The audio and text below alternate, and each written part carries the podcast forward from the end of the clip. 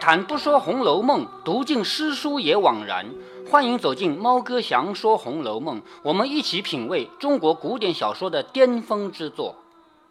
下面我们就要进入十二回了。我们先把十一回回顾一下。十一回其实作者交织的写了三件事：一件事是秦可卿的病越来越重了；另外一件事是贾静过生日，但是贾静自己不回来，他不是当道士去了吗？他自己不回来，他们家的人在家里摆了连摆两天的宴，大家请客吃饭。还有第三件事就是贾瑞这个人，因为见着了王熙凤，他觉得王熙凤好看，他就喜欢她，就需要去勾搭她。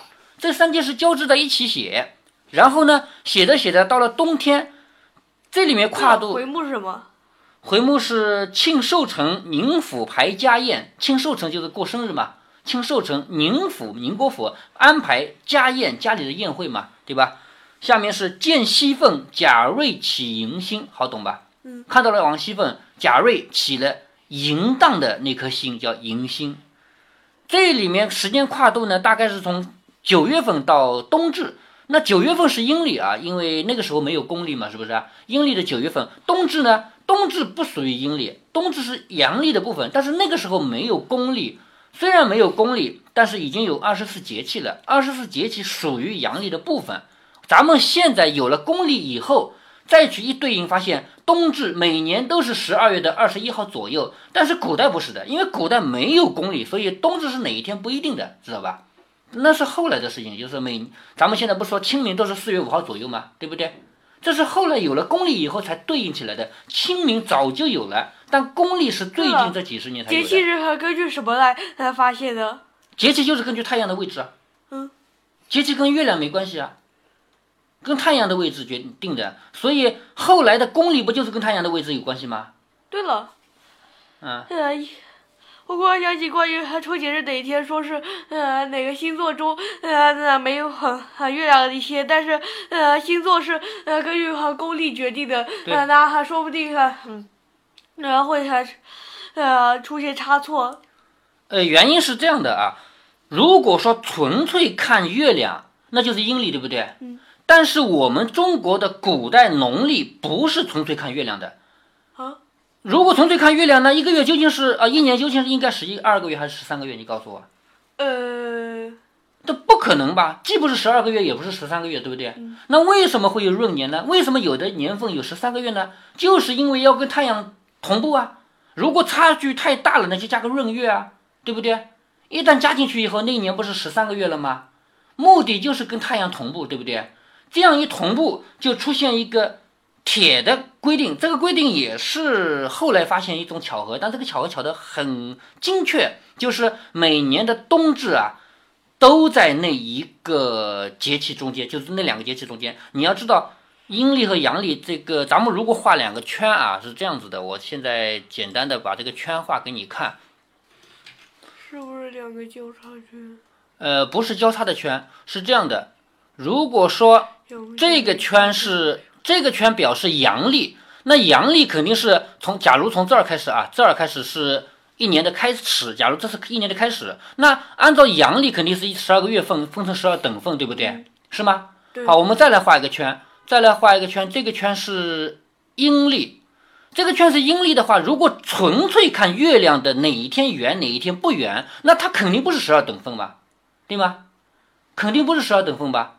假如说某一年在这里是一一个月的开始啊，那经过十二个月以后，他肯定不到这个地方，肯定在这个地方少掉几天，是不是啊？嗯，好，那下一年的开始不就在这儿了吗？再下一年开始不在这儿了吗？再下一年开始不在这儿了吗？然后这个积累出来有一个月的时候，就加上一个月，然后再在下一年开始就到这儿来了，是不是？嗯，是吧？所以他就保证每隔多少年之后，他那个年份的开始一天啊，他不会差距太远，对吗？这样一来就导致什么呢？导致冬至肯定在公历的十一月、十二月份，这是能定下来啊，不农历的十一月份。冬至虽然在公历里面是明确定下来的，就是在十二月的二十一号，对不对？二十一号左右啊，相差一两天没关系的啊，在十二月二十一号左右。但是在阴历里面，在农历里面，它也在十一月，绝对在十一月，没错。为什么呢？就是因为有闰月的调节。后来发现一个很精巧的巧合，这个不是人按照这个规定的，而是按照别的东西规定下来的闰月以后，发现一个很精密的巧合，原来冬至都在十一月，就是农历的十一月里面，明白了吧？嗯。然后你再去推的话，那么既然十一月和冬至之间有这样的对应关系，那往后推一个月不就十二月了吗？推两个月不就正月了吗？正月不就是过年了吗？所以正月一定是在一月的下半月到二月的上半月之间，绝对不可能到一月的上半月。咱们今年不是一月三十号过年吗？嗯，你说有没有可能一月十号过年？绝对不可能。那有没有可能二月的二十几号过年呢？也绝对不可能，知道吗？的确，而且呃，很关于星座哈，也是对呃呃一个很呃也是这个。也其中一个月的上半月和另外一个月的下半月，对嗯的，星座这个很好理解，星座跟节气一样，完全根据太阳来定的，所以不需要讨论这个问题，对吗？而我们的也阴历的过年，也就是正月初一那一天，它再早再早也不会早到一月初，它再晚再晚也不会到二月底，它总归在这个一个月之内摆动，明白吗？所以最后我们发现一个惊人的巧合，说春节那一天，要你要说给外国人听，外国人他不知道农历，但是他知道星座的嘛。所以告诉他，春节那一天是什么呀？是某某座没有月亮的那一天。这个一下子就把它给概括了，这个外国人一听就懂了，知道吗？至于某某座，我背不出来，那个星座的东西我都背背不出来啊。好，我们继续回到《红楼梦》里来，好吧？他的病啊，从九月份一直描写到了，座的吧？呃，这个我不，我一点都不记得。关于星座，我是没兴趣的，所以我呃不记啊。《红楼梦》里面秦可卿的病从阴历的九月份一直写到冬至，冬至是那年的阴历十一月底，是不是啊？其实是阳历的十二月份啊，对吗？然后到了冬至那一天，为什么特别写冬至？你知道为什么？为什么？因为按照我们古代人的观念，一个人生病的话，到冬至这一天病是要加重的。其实你说有没有规律啊？有没有这规律啊？也没有，除非什么？除非有的病是跟温度有关系，比如说哮喘，哮喘是冬天发病率高，对不对？除非是，但是也没有哪一年的冬至就特别冷啊，也不一定是不是啊？冬至再冷，没有冬至后面一个月冷，因为后面是三九嘛，九九八十一知道的吧？嗯，是吧？三九是最冷的嘛，所以冬至这一天是不是生病的人都会特别严重？没有这个规律，但是古人不相信，古人他认为冬至这一天病是容易复发，知道吧？嗯，所以这一天贾母就让王熙凤去看看，你好好看看他的病怎么样，因为如果他要加重，就在这一天，是不是啊？所以他去看了以后，得到的结果是什么呢？是秦可卿的病既没有好转，也没有变深，还是那样，是吧？但是他不是跟尤氏商量着说，把后事都要办办了吗？冲一冲吗？还记得吗？什么棺材之类的要买回来了，是不是啊？好，回到荣国府呢，他就没有敢把这个事儿告诉贾母，因为怕吓着贾母，是不是啊？所以就只说他已经好多了，等他再好一点，就亲自来给你磕头了。说了这个话是吗？然后他回到自己的住处，这这一天是冬至以后的两天，因为明确书里有记载啊，说明天是月一个月的初一，你不要去看他，因为可能他们有忌讳，一个月初一不能看人啊。那后天你去看一看他，然后怎么怎么样，然后到了后天，也就是农历的十二月初二那一天，看过了以后，又回到自己家里，正好家里发生两件事情，就平儿告诉他，第一是。旺儿媳妇拿了那个银子的利息回来了，还记得吗？王熙凤把钱拿出去放高利贷，这个事儿是瞒着所有人，但是平儿当然知道了，平儿是他的助手嘛，是不是？王熙凤把这么多钱交给旺儿媳妇出去放高利贷，这个银子的利钱收回来是平儿替他先收着的。那等到王熙凤回来以后，平儿就告诉他，这个钱我已经收回来了，是不是啊？好，这是第一件事。第二件事，平儿就问那个瑞大爷怎么回事啊？最近老来呀。是吗？嗯，然后王熙凤就说，九月份发生了这么这么一件事情，跟他说了。然后平儿也说，如果他真的有这个想法，活该他不得好死。也就在这个时候，贾瑞却真来了。好，下面进入第十二回，王熙凤毒设相思局，她要安排一个很毒的这个局，就是陷阱啊，这个局叫陷阱。贾天祥就是贾瑞，他拿那个。镜子正面照照，就要把自己的命送掉了。叫贾天祥正照风月剑。话说凤姐正与平儿说话，说的是什么话呀？就是她把这个事儿告诉平儿。平儿说她癞蛤蟆想吃天鹅肉，没人伦的混账东西。如果起这个念头，叫他不得好死。就是他们正在说这个话的时候，只听有人回说：“瑞大爷来了。”也就是说外面还有仆人的呀，是不是？贾瑞来怎么可能说直接让他闯到里面来啊？肯定要经过仆人的嘛，对不对？仆人就来说，瑞大爷来了，凤姐你看急命就是很着急的样子，他为什么很着急啊？其实他就立刻要装，因为我前面跟你讲过，王熙凤是要像钓鱼一样把他钓上来的。不是说一把打过去把他给杀了，没那个可能性啊！要把他钓上来，让他自寻死路，知道吧？嗯。所以他急命快请进来。你说他如果说骂一声你来干什么？给我滚！那就肯定没后没下文了，是不是啊？而且贾瑞也不见得会死啊，对不对？他说快请进来。贾瑞见往里让，就是请他进去，心中喜出望外。你说他能不高兴吗？九月份开始他就惦记着，一直惦记到这个时候，都已经两个月过去了，是不是？所以喜出望外，连忙进来见了凤姐，满面陪笑，连连问好。你看这个人啊，嘿嘿嘿嘿，你好啊，你好啊，嫂子好，是不是啊？满面陪笑，连连问好。凤姐儿也假意殷勤，好，这里写的是假意殷勤，假装很客气，假装对你很好，让茶让座，就说你坐下来，你喝茶，这个总要的，是不是？好，假意对他很好。好，贾瑞见凤姐如此打扮，什么叫如此打扮呢？因为前面有一个细节，可能你忘了。王熙凤从外面回来，也就是从宁国府看望秦可卿回来，回到家是要换衣服的，因为在外面是外面的衣服，回来是家里的衣服，是不是？所以贾瑞之前是没有见过王熙凤穿家里的衣服的。你说贾瑞这种人，凭什么能看到王熙凤在家里的模样？对不对？从来没到他他家来过，是不是？所以这是第一次看到他在家里的模样。所以说，贾瑞见凤姐如此打扮，一发酥倒。酥就是什么？我们吃的那个有的饼，一咬就整个碎掉了，那叫酥，是不是？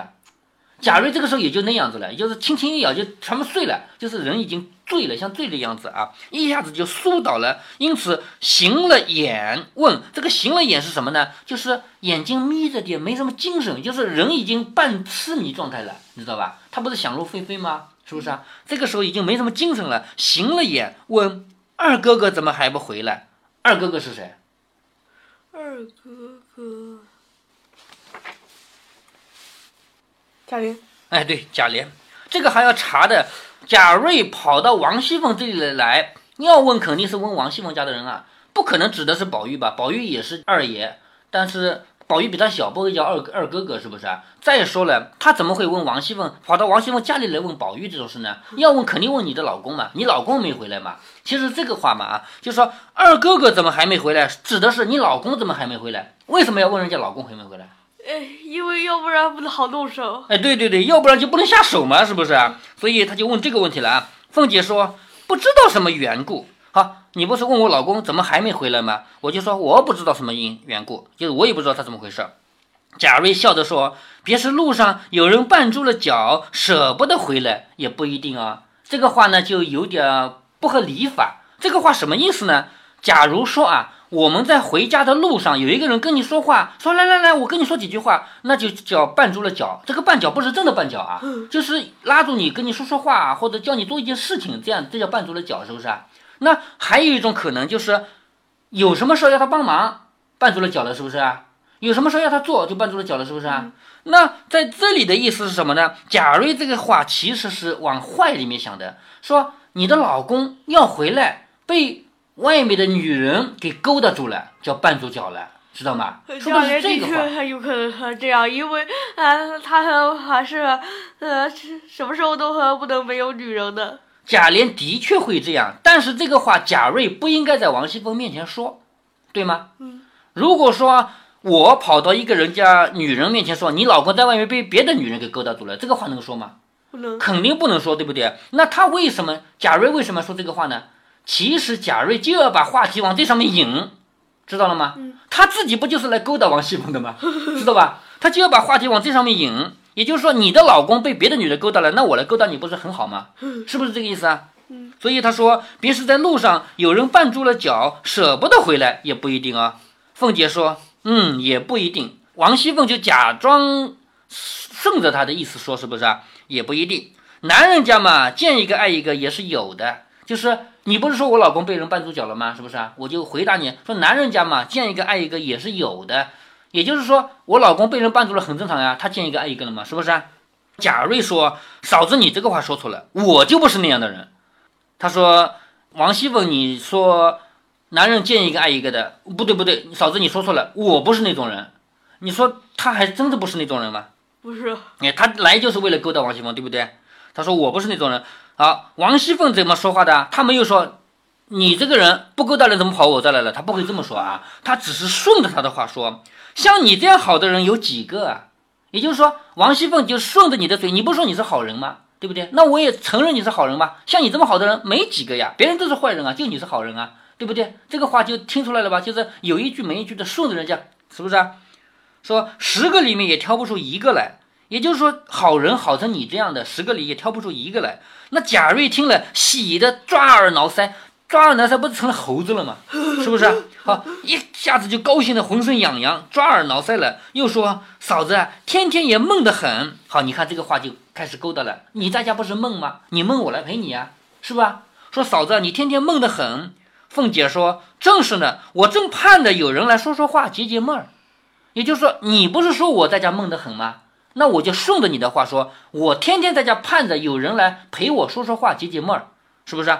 贾瑞说，我倒是天天闲着，天天过来替嫂子解闷儿，好不好？一句一句紧扣着下来的吧，是吧？好，凤姐说，你哄我呢，你哪里肯到我这儿来呀？你看王熙凤这个话，王熙凤其实是很讨厌这个人的，对不对？但是他还顺着说，你哪里肯到我这儿来呀？贾瑞听着说。我在嫂子面前，如果有一点谎话，天打雷劈啊！你看发誓了，这种发誓是一点不值钱的。就是一个人情欲开的时候，在偶像面前，或者说在这个所谓的男女朋友啊，其实不是真正的男女朋友啊，在这种人面前发誓啊，一分不值。他说在你面前啊，因为这个话都是假话嘛。你说贾瑞有可能真的说是我在王熙凤面前一句假话都没有，全是真话，怎么可能啊？是不是啊？所以这个发誓我们就全当他是胡说八道。在小说里面经常有啊，就是一个人要哄另外一个人的时候，要要勾搭他的时候啊，总归是要用这些甜言蜜语的嘛，是吧？好，贾瑞就说：“我在嫂子面前如果有一点谎话，天打雷劈。”他说：“只因为平常听的别人说嫂子是个厉害人，在你面前一点儿也错不得，所以我就被吓住了。”好，贾瑞之所以一直不敢来找王熙凤，原因是什么？原因是人人都传说王熙凤这个人很厉害，你在他面前只要错一丁点，你就倒霉了，所以他当然不敢来呀，是不是？那这个话一点不假，错一丁点就倒霉。后面我们还会看到，有的人因为错一丁点被王熙凤打了个半死，而这个人贾瑞就因为错的过头了，就被王熙凤整死了，就一条命就丢掉了嘛。所以他说的话，就是别人告诉他的话，一点儿都不错，在王熙凤面前是不能有一点错误的。他说：“平常人家说你是个很厉害的人，在你面前一点儿也错不得，所以我就被吓住了。如今好，现在啊，我见嫂子是个有说有笑、很疼人的，我怎么会不来啊？我死也愿意来呀！好，这个话就说对了，最后真的死了，是不是？”凤姐笑着说：“果然你是个明白人，比贾蓉两个强远了。”好，提到贾蓉了吧？什么意思啊？王熙凤的意思就是你还是个聪明人。你知道往我这儿来的，可是有的人他不敢找我，像贾蓉那种人就不敢来找我，是不是这个意思啊？嗯，我看他那样清秀，只当他心里明白，谁知就是两个糊涂虫，一点儿也不知人心。也就是说，王熙凤继续说下去啊，说贾蓉那种人啊，我看着他很帅的样子，我以为他明白我的心呢，谁知道他们两个是糊涂虫，一点儿也不知道人心。这话什么意思呢？也就是说，贾蓉那种人太笨了，我。叫他来勾搭我，他都不来，还是你聪明啊？你都知道可以来勾搭我的，是这个意思吧？贾瑞听了这个话，越发就撞在心坎儿上。好，这个话说到他心里边去了嘛，由不得往前凑了一凑。好，你看啊，这个时候开始身体上要靠近了。刚才不是说说话而已吗？现在贾瑞就开始靠过去，要靠到王熙凤身上去了。他去着眼看凤姐儿带的荷包，荷包什么东西知道吗？呃。就是还还挂在身上的，嗯，挂在身上的一个小小包，里面一般放什么东西，知道吗？呃，有的做钱包，也有做光装饰的。嗯，有的时候是放点小钱，比如说小小的那个银子啊，还有铜板啊，还有的时候呢放点那个香料，这样的话身上就有香味嘛，是不是啊？那有的香料是可以本身带香味的，有的香料呢是什么呢？是到香炉里面去烧了才有香味的，那它也会带在荷包里面，到了一个地方需要烧的时候拿一个出来，是吧？还有的时候，有的吃的东西也放里面，就是一些小吃啊。所以这个荷包，反正就是对装东西的。这里呢，贾瑞靠近了去看人家的荷包，这个是很失礼的。为什么？因为所谓男女授受不亲，你跟别人是只能远距离看的。按理说你都不应该到这儿来，现在来就来了吧，就算你是亲戚吧，来就来了吧，你是不能靠近的。结果靠近就算了，还去看人家腰间的东西，那就很失礼了，对不对？所以去看王熙凤的荷包呢，是很失礼的。然后又问你戴什么戒指啊？好，这个不只是一句话啊。如果我问你你戴什么戒指，我会这样问吗？不可能，肯定是手要伸过去的，对不对？往往就把人家手拿起来这样拿着，你戴什么戒指啊？是不是啊？这就有身体接触了吧？是不是啊？那这就做的过分了。王熙凤刚才是什么？陪你做做戏的，你怎么说我就怎么应答，陪着你把这个戏唱唱好，引你上钩的。那王熙凤真的愿意被他动手动脚吗？不愿意。哎，不愿意。好，接下来我们就要看到王熙凤怎么样对付他了。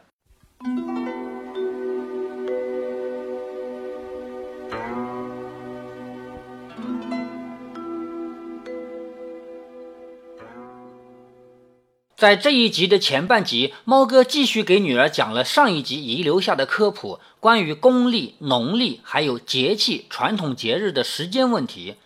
我国的传统节日究竟是什么日期？说起来就有趣了。其中有一种当年跟日期有关系，比如春节就是正月初一，中秋就是八月十五。这种节日现在变得凌乱，每年都不一样。而另外一种呢，当年是凌乱的。每年都不一样的，可是自从公历被引进以后，却出现一个看似巧合的结果，像清明每年都是四月五日左右。猫哥在陪女儿讲的时候，在电脑上用鼠标画了两个圆，这可苦了广大听友，因为大家是看不到这两个圆的。下面猫哥就凭着三寸不烂之舌，不画图也把这个问题给讲出来。其实这两个圆呢，也可以只画一个。现在，请大家盯着自己手腕上的手表或者墙上的挂钟，只要是指针式的钟表就行，不是数字的。这个圆盘盘面上一到十二这些字就留着，但是三根指针不要了。你把自己缩小到蚂蚁一样大，在盘面的外面沿着圆转圈。我们假定你走得很慢，走一圈正好是一年。其实你就是正在绕着太阳公转的地球呀。这个钟面不就是地球的公转轨道吗？只不过你必须飞到很远的地方去，才能真正的看到这一幕。只不过在轨道上没有十二个数字刻度，要你人为的加上去。下面我们就说一下刻度的意义。你走到正上方的时候，也就是十二点的时候，这是一年的开始，定为公历的一月一日。那么你走到一点的时候，就已经是二月一日；你走到两点的时候，就已经是三月一日。当你走回十二点的时候，是下一年的一月一日。这就是公历历法。但是如果你使用农历，那么地球还是这么均匀的转，变成蚂蚁的你也还是这么均匀的走。问题是，究竟哪天是初一，不由你走到钟面上的刻度来决定，而是取决于跟这毫不相干的另一个元素，也就是月亮的形状。假定你走到一点的时候啊，正好对应月相里的宿。所谓的宿，就是指月亮在太阳和地球之间，这一天月亮完全不可见。那么这一天就是农历的初一，记住，这个时候你走到了一点的位置，也就是对应到公历的二月一日。但是经过十二次的月亮盈亏，又是一次初一了。可是你却没有走到一点的位置，这就说明下一次过年跟这次过年不在公历的同一天嘛，会早十几天，总不能一年一年的早啊，所以得调整，于是就会加入闰月。而我们的十二节气呢，却与月亮的形状彻底无关，只与你在钟面上走到的位置有关。虽然说当时并没有公历的几月几日这种说法，但是不妨碍祖先们凭着这个规律定下了二十四个节气，它们与当时的农历日期毫不相干，只取决于你走到哪儿了，其实就是地球公转到哪儿了。终于，这些没有规律可查、年年都要重新运算的节气，在二十世纪以后反而变得有规律了。不知道这样讲，大家是否能理解了？在这一集的后半集，关于贾瑞的言语，其实在《红楼梦》的读者中是有争议的。有一种人认为贾瑞在王熙凤面前说的每一句话都是真心的，他是从来没有情窦初开过，这是第一次爱上一个女孩，只不过他爱错了人。其实猫哥我也比较倾向于这种理解，但是因为猫哥的女儿还小嘛，只有十一岁，我能跟他讲的就是另外一种观点，认为贾瑞在编谎话。如果您觉得猫哥的读书分享有益有趣，欢迎您点击订阅，这样您将在第一时间收到猫哥的更新提醒。如果您有什么要对猫哥说的，不管是赞还是批评，不管是提建议还是唠唠嗑，欢迎您在节目下方留言。